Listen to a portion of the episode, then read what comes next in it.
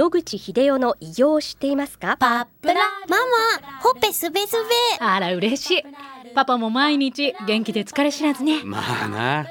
おばあちゃんも近所で若いと評判だよ。おかげさまで。おじいさんいつまでも健康で幸せですね。うん。野口英世の医師により開発されたパプラール。老化や万病のもと活性酸素を分解してあなたの健康を守ります80年のロングセラー使い続けた人が知っている安心の品質と効果。その悩みいつまで我慢しますか？まずはお試しを。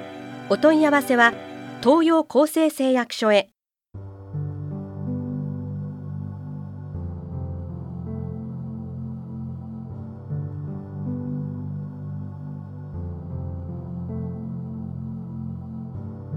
白川先生おはようございますおはようございます。今週もお話をどうぞよろしくお願いいたしはい、よますろしくお願いします。今週は、はい、えー東洋厚生製薬所のパプラールについてのまたお話をしたいと思います、先生ジンジバリス菌という菌があるというふうに伺ったんですが、はい。これに対する抗菌力が、えーパプラールはあるということなんですが、はい。先生ジンジバリス菌ってどんな菌なんでしょうか、はい、最近有名になってきたんですけれども、ジンジバリス菌というのは口腔内に常在している菌のようで、歯周病の元になる菌だと言われています。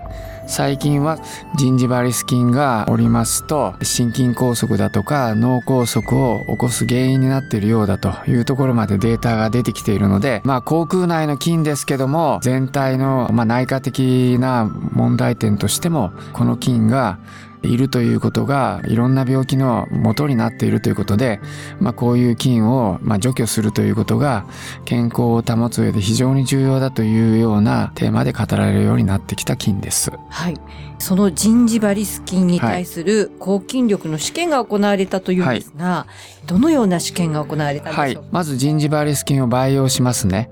それで培養液によってこの菌が影響を受けないということをまあ確認した上でこの菌を入れてパプラールを添付する添付しないというような形で菌の生育度を見るという形でパプラールが入っているとこの菌の増殖が抑えられると。いう試験が行われましてパプラールが確かにこの菌を増殖の抑制に働いているということが認められたという結果が発表されたわけです。はい。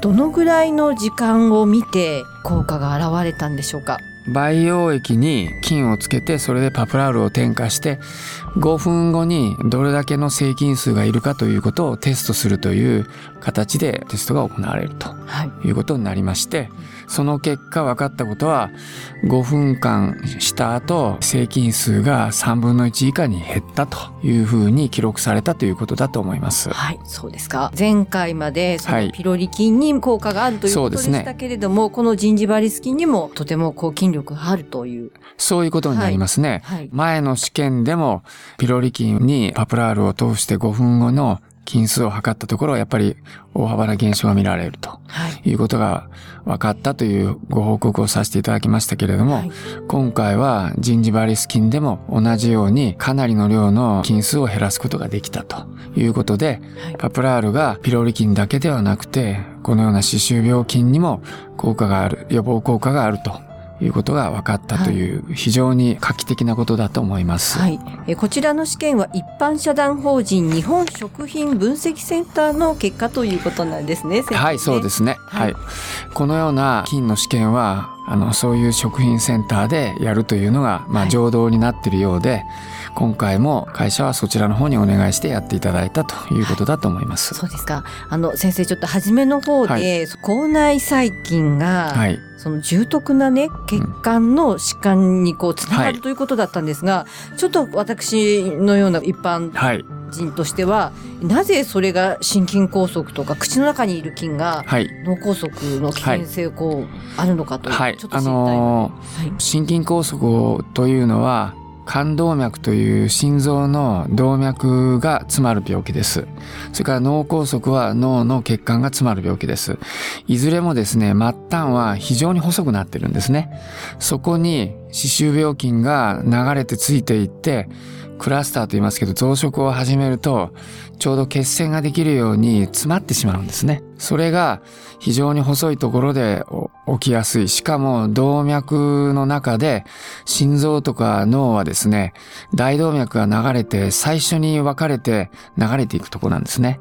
ですから他のところに到達するよりもはるかに多くの菌数が心臓とか脳に増殖してた場合は流れていくことになります。そうすると塊を作る量とか頻度も他の臓器よりも増えてしまうので、脳とか心臓に歯周病菌が非常に高頻度でそういう病気を起こしてしまうということだと思います。そうなんですね。先生、あの、このパプラールを使って口の中にいる、はい。えー、口内細菌を実際に除去しようと思ったら、パプラールはどのように使えばいいんでしょうか、はい前にあの何回かパプラールと胃の話させていただきましたけど、あの時にはもうすぐ飲んでくださいという風なんでごくごく飲んでいただきましたけども、今回はあの口の中ですので、ワンバイアル分のパプラールを飲んでいただきまして、口の中をゆすいで、その後、うがいのようにガーッとやっていただきまして、最後にペット捨てるわけじゃなくて、それを飲んでいただくという形で処理すると効果が現れるということが知られていますので、はい、そのような使い方をされると良いと思います。はい、1アンプルをお水で薄めて、えー、口の中でブクブクと、えー、始終こう回して、はい、それを最後飲み込むと、ね、そうですね。はい。はい。大変、あの、画期的なことだと思うので、はい、ぜひやっていただけたらいいと思いますけどね。はい。はい、そうですね。はい。先生、大変面白いお話でした。はい、また、この続きは来週お願いいたします。お話の相手は FM 西東京の飯島千尋でした。